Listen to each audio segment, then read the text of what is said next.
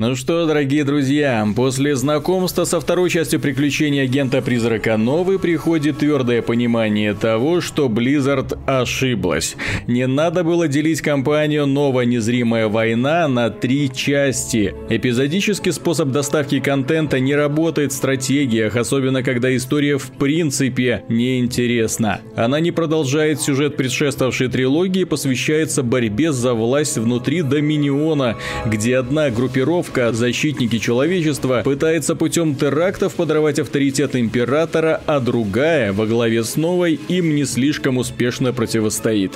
Проблема еще и в том, что главная интрига «Зачем?» защитники человечества промыли Нови мозги не работает. Напомним, что в начале первой части девушка приходит в себя в тайной лаборатории со стертыми воспоминаниями о последних месяцах, а то и годах жизни. Она выбирается, докладывает императору, а тот с чего-то назначает ее главной в операции по обнаружению логова и планов таинственных заговорщиков. Само дополнение «Новая незримая война» интересно тем, что агент-призрак, выполняя дополнительные задачи в ходе прохождения миссий, находит разнообразную броню, оружие, гаджеты, а также модули для своих солдат и техники. Таким образом, появляется возможность немного менять тактику, дать девушке вместо снайперской винтовки стелс-костюма силовой меч и прыжковый ранец, вручить морпехам стимуляторы, а танкам реактивные двигатели чтобы те самостоятельно взлетали на возвышение. Получается довольно забавно, поскольку ранее нас подобными возможностями не баловали. Компания новый, несмотря на нововведения, не воспринимается как нечто свежее. В первой части нас развлекали нетипичными для стратегии аркадными вставками, но миссии во второй части, за очень-очень редким исключением, посвящаются традиционному строительству базы, созданию войск и захвату обозначенных на карте позиций.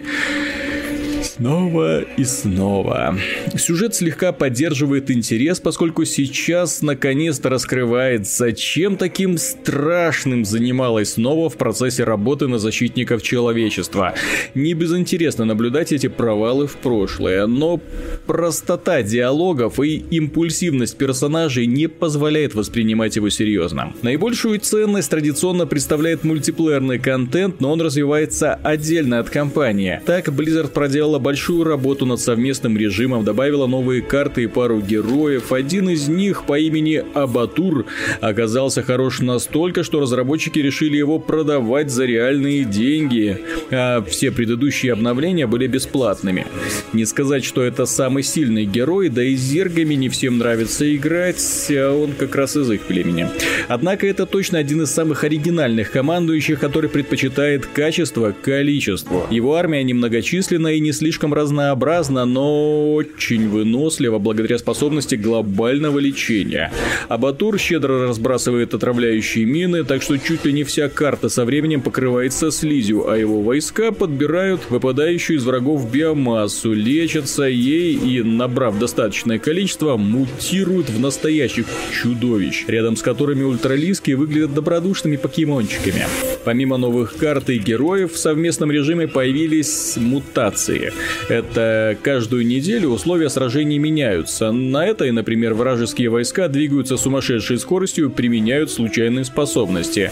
Победить таких демонов непросто, но и награда за это хороша. Много-много опыта для прокачки любимого героя и открытия новых, крайне полезных способностей.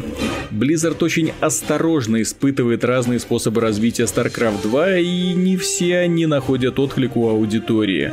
Новая кампания за новую выглядит больше извинением за так и не увидевшую свет игру StarCraft Ghost, анонсированную аж в 2002 году для PlayStation 2, нежели достойным внимания дополнением. Совместный режим медленно, но прогрессирует. Играет в него на удивление много людей, по крайней мере партия находится моментально. Сетевая игра балансирует и совершенствуется как-никак, StarCraft 2 является одной из ведущих киберспортивных дисциплин. На днях вышел патч 3.5.0, принесший огромное количество изменений. Совершенствуется и редактор, функциональные возможности которого расширяются настолько, что на его основе пользователи уже создают карты, которые внешне совсем не напоминают StarCraft 2. Отдельные гении делают ремейки Warcraft 3 и Diablo 2. Таким образом, StarCraft 2 превратился в игру-платформу, и этот проект еще очень-очень далек от завершения, несмотря на то, что с выхода Wings of Liberty прошло 6 лет.